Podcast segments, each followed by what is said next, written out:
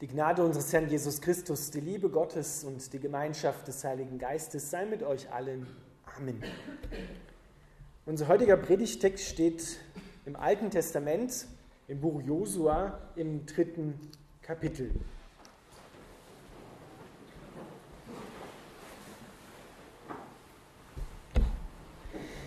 Da machte sich Josua des Morgens früh auf und sie brachen auf von Schittim und kamen an den Jordan, er und alle Söhne Israels.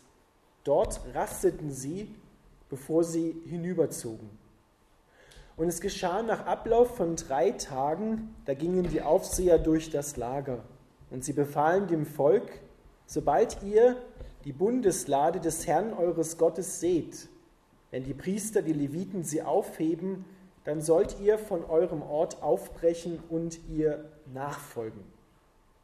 Doch soll zwischen euch und ihr ein Abstand von etwa 2000 Ellen, das ist circa ein Kilometer sein.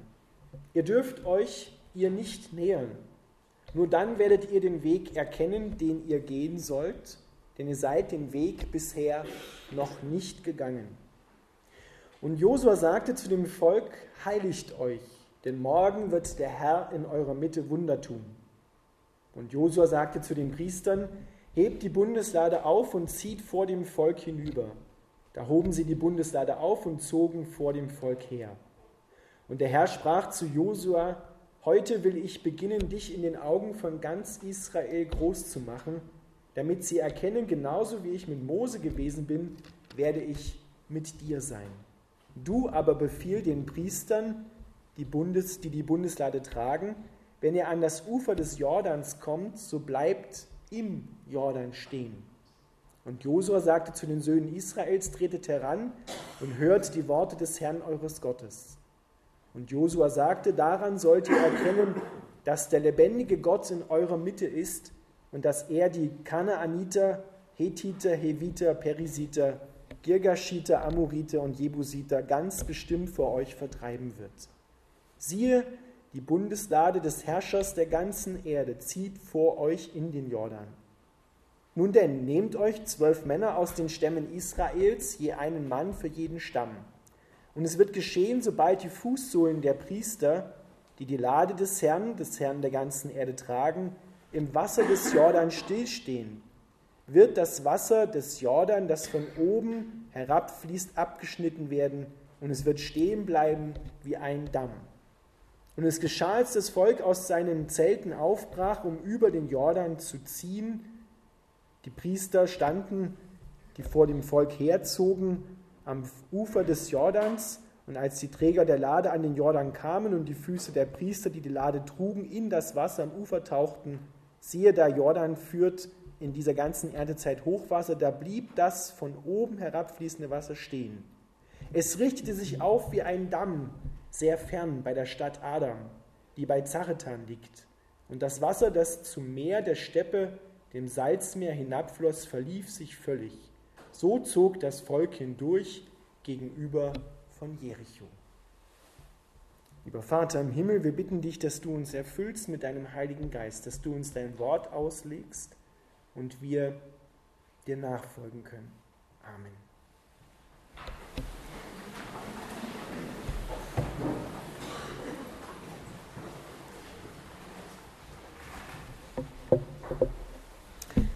Ihr Lieben, vielleicht kommt euch diese Geschichte bekannt vor. Das Volk Israel stand ja nicht zum ersten Mal an einem Wasser, was für sie unüberwindlich schien. Circa 40 Jahre davor standen sie schon mal an einem Wasser, am Roten Meer. Gott hatte sie aus Ägypten befreit und hatte sie hindurchgeführt durch das Rote Meer. Dort standen sie im Unterschied jetzt am Ufer Jetzt mussten die Priester in den Jordan hineingehen. Der Jordan ist heute an der Stelle, wo das geschehen ist, in Bethanien am Jordan. Es gibt ja noch ein Bethanien bei Jerusalem, Bethanien am Jordan. Ist der Jordan nicht viel breiter als vielleicht ja, ein bisschen mehr wie unsere Kirche, die Taufstelle dort. Aber wir lesen in unserem Text zu der Zeit, führte der Jordan Hochwasser. Er war also über die Ufer getreten. Es war gerade Erntezeit und er war ein reißender Fluss. den man nicht einfach so schnell mal überwinden konnte. Das, was uns hier berichtet wird, sind prophetische Bilder in der Sprache des Alten Testamentes, die dort schon auf Jesus Christus hindeuten. Und dieser Text beschreibt das Glaubensleben, die Entwicklung des Glaubenslebens eines Christen. So wie das Volk Israel von Gott aus Ägypten befreit worden ist, aus dem Land der Sklaverei, der Schuldsklaverei, so befreit Gott die Menschen auch heute noch aus ihrem alten Leben, dem alten egoistischen, schuldbehafteten Leben und versetzt sie in sein Reich, in sein Königreich. Das Volk Israel bildet in jeglicher Hinsicht vorab, was dann im Neuen Testament durch Jesus Christus für alle Nationen der ganzen Welt, für jeden Menschen, auch für dich Wirklichkeit geworden ist. Gott hat auch dich befreit aus Ägypten und will dich befreien aus Ägypten. Aus der Sklaverei der Schuld, aus der Sklaverei des Egoismus, des Hasses, des Neides, aus allem, was das Leben kaputt macht, was dich bindet, was dich fesselt im Leben. Und dann führt er das Volk Israel in die Wüste, in der sie lernen, dass Gott ihnen treu ist, dass er sie versorgt, dass er sie durch manche Schwierigkeiten hindurchführt. Auch das ist ein Bild für uns. Wir, wir sind in dieser Welt, in der uns Gott treu ist, in der er uns durch manche Schwierigkeiten hindurchführt, in der er uns seine Versorgung zeigt, in der er uns vorweggeht am Tag und auch in der Nacht seine Gegenwart schenkt. So war es ja auch bei den Israeliten am Tag. Die Wolkensäule, die vor ihnen herzog, die Herrlichkeit Gottes und bei Nacht die Feuersäule, die ihnen den Weg brachte, Weg zeigte. Und dann wachsen sie im Glauben an Gott und dann kommen sie an den Jordan, an den Fluss, der sie noch trennt vom gelobten Land, von dem, wo Gott sie neu beschenken will. Ist ja nicht so, dass er das nicht vorher schon getan hätte. Aber dort sollen sie hineinkommen. Und sie müssen, das ist ein göttliches Muss, über diesen Fluss gehen. Weil man könnte ja auch sagen, ja, sie hätten ja auch oben rum gehen können oder unten rum, da wo der Jordan endet. Aber Gott sagt, nein, ihr müsst da durch, durch diesen Fluss. Warum ist der Jordan ein geistliches Bild, ein Fluss, den es zu überwinden gilt? Der Jordan ist der Fluss des Todes. Sein Name bedeutet im Hebräischen der Hinabsteigende.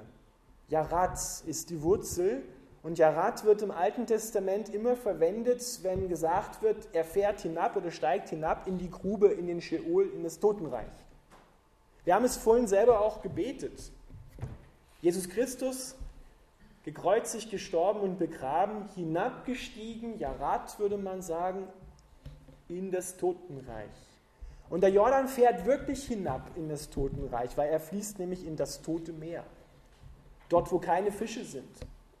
Dort, wo nur ganz, ganz, ganz einfache Lebewesen leben. Aber angesichts, wenn man das vergleicht zwischen dem See Genezareth, der nur so vor Fischen wimmelt, und diesem Salzmeer, wie es hier beschrieben wird, ist es tot. Und diesen Fluss des Todes müssen sie überwinden. Das können sie nicht von sich aus. Halten wir doch mal fest. Gott befreit dich durch Jesus Christus aus Ägypten, aus dem Land der Schuld, der Sklaverei, aus dieser Welt, sagt die Bibel, die so oft anders ist, die so oft Schmerzen bereitet, in der wir so oft leiden. Und versetzt dich in sein Königreich. Und das, was hier hintereinander angeordnet ist, passiert gleichzeitig. Du lebst als Bürger in dieser Welt und du hast aber gleichzeitig, wenn du neu geboren bist, hast du Bürgerrecht im Himmel. Paulus drückt das dann im Neuen Testament, im Römerbrief und im Epheserbrief so aus. Du bist mit Christus begraben,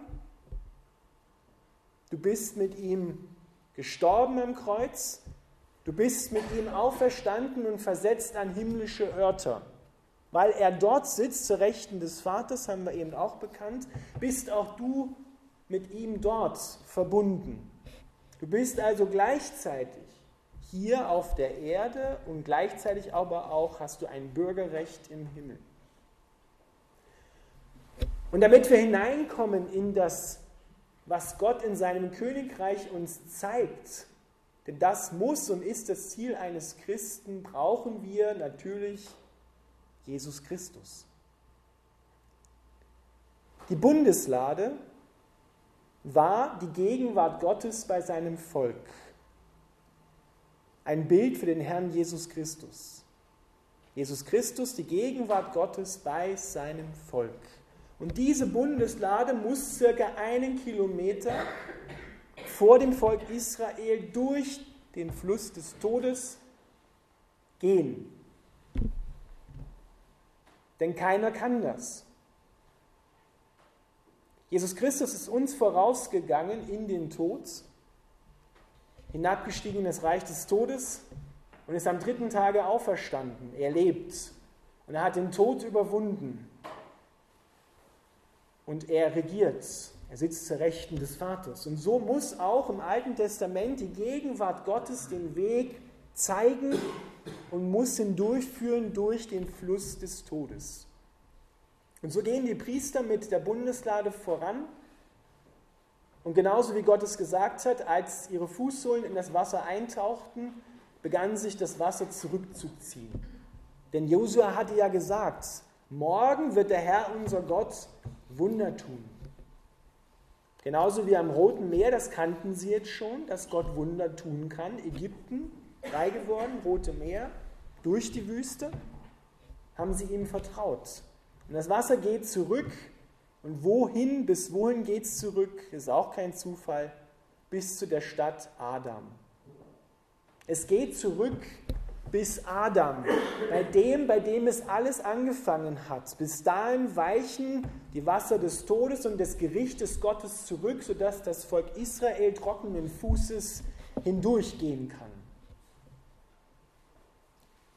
Das, was Jesus Christus für dich getan hat, reicht zurück bis Adam. Er hat alle umfasst und ist für alle gestorben, auch für Adam und Eva.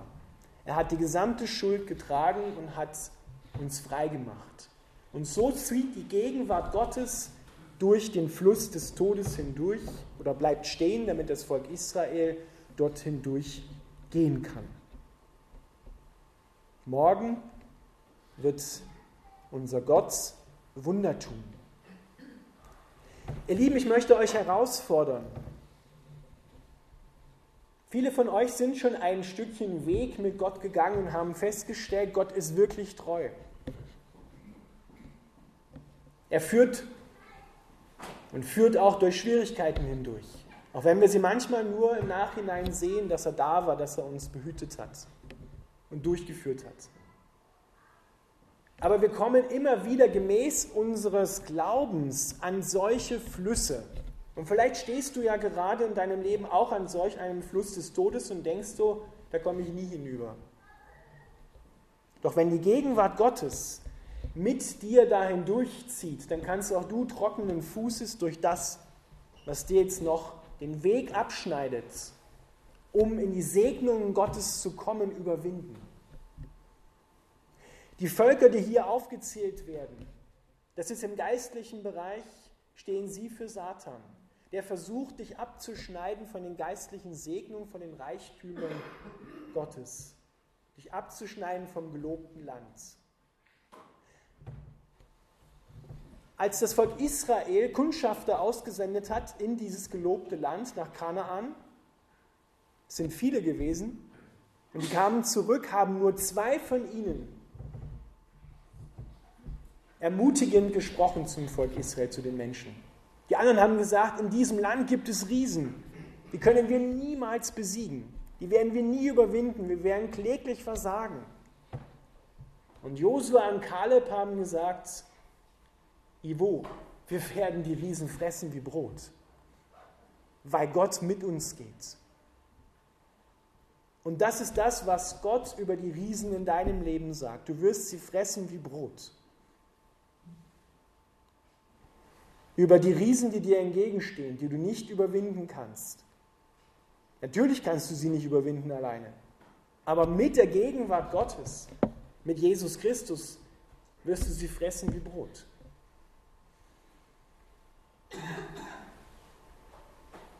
Glaube buchstabiert sich, sehen, ob ich es jetzt hinkriege, R-I-S-K-I-S-O. Risiko. Je mehr du mit Gott gehst, desto mehr wirst du an neue Glaubensherausforderungen kommen. Das ist wie beim Sport. Ohne Widerstand wächst der Muskel nicht. Ohne Training läuft nichts. Und so müssen wir unsere Glaubensmuskeln auch stärken. Aber je größer die Herausforderungen werden, desto größer wird auch die Kraft Gottes in deinem Leben. Desto größer werden die Reichtümer, die Gott dir schenkt. Und wir haben ja schon gehört, er ist es ja, der vor dir weggeht. Dietrich Bonhoeffer hat einmal gesagt, Gott lässt uns keinen Weg gehen, den er nicht schon selber gegangen ist. Wir laufen immer in vorbereiteten Wegen. Aber wir dürfen Gott nicht überholen. Wir dürfen nicht vor ihm weglaufen, sondern ihm nach, das heißt ja auch Nachfolge und nicht vorne wegrennen. Die Gegenwart Gottes bahnt dir den Weg und die Gegenwart Gottes ist Jesus Christus. Ist im Heiligen Geist heute nicht nur vor dir, sondern in dir will Gott wohnen. Und überall da, wo du dann den Fuß hintrittst, auch in diesen Fluss hinein, wird das Wasser weichen, was dich davon abhält, die Segnungen Gottes zu empfangen. Was sind die Segnungen, was sind die Reichtümer Gottes? Lasst uns das kurz ein wenig anschauen. Paulus beschreibt das im Epheserbrief. Dort sagt er im ersten Kapitel, er hat uns gesegnet mit allen geistlichen Segnungen des Himmels. Und dort heißt es dann, er hat dich zu seinem Kind gemacht zum Sohn und zur Tochter. Du hast einen Vater im Himmel und dort steht, er hat dich erwählt vor Anbeginn der Welt. Du bist also kein Zufall. Du bist nicht zufällig entstanden. Ist halt passiert. Wir haben dich vielleicht gar nicht gewollt. Manche Kinder hören das von ihren Eltern. Du bist einfach passiert. Du warst ein Unfall. Kein Mensch ist ein Unfall. Kein Mensch ist ein Zufall, sondern du bist geplant worden, vor Anbeginn der Welt erwählt worden, dass du in Gott seine Liebe empfängst, ein Kind Gottes wirst und dass er dich segnet mit allem, was er ist und hat. Du hast ein neues Sein bekommen. Bürger auf der Erde, aber auch Bürger des Himmels. Du bist zum Erben ernannt worden. Nicht, weil Gott tot ist, sondern weil er so viel zu geben hat. Er beschenkt dich Tag für Tag. Er beschenkt dich mit dem ewigen Leben, mit einer ewigen Liebesbeziehung. Er beschenkt dich mit der Kraft Gottes. Ihr Lieben, das Erste, was Jesus getan hat, nachdem er genau an der Stelle, wo das Volk Israel hindurchzieht, hier nach unserem Text, ist Jesus getauft worden. Denn genau dort hat Johannes der Täufer angefangen, Buße zu predigen, Umkehr zu predigen zu Gott und die Menschen zu taufen. Jesus ist dort hineingegangen. Ein Vorabbild für das Kreuz. Er geht hinein in den Tod, taucht unter und taucht wieder auf. Stirbt für dich, steht auf für dich und du mit ihm. Neues Leben aus dem Kreuz heraus, aus der Taufe heraus, wo wir das Kreuz, was am Kreuz geschehen ist, empfangen. Und genau dort bekommst du das neue Sein, indem du neu gemacht bist durch die Kraft des Heiligen Geistes. Er erfüllt dich. Und das Erste, was Jesus getan hat, nachdem er dann getauft worden ist, begann sein öffentlicher Dienst. Er hat das Evangelium gepredigt und er hat die Kranken geheilt, er hat die Dämonen ausgetrieben, er hat die Toten aufgeweckt, in der Kraft Gottes. Er hat das Reich Gottes demonstriert. Er hat gezeigt, was das Reich Gottes ist. Es ist ein Reich in Kraft.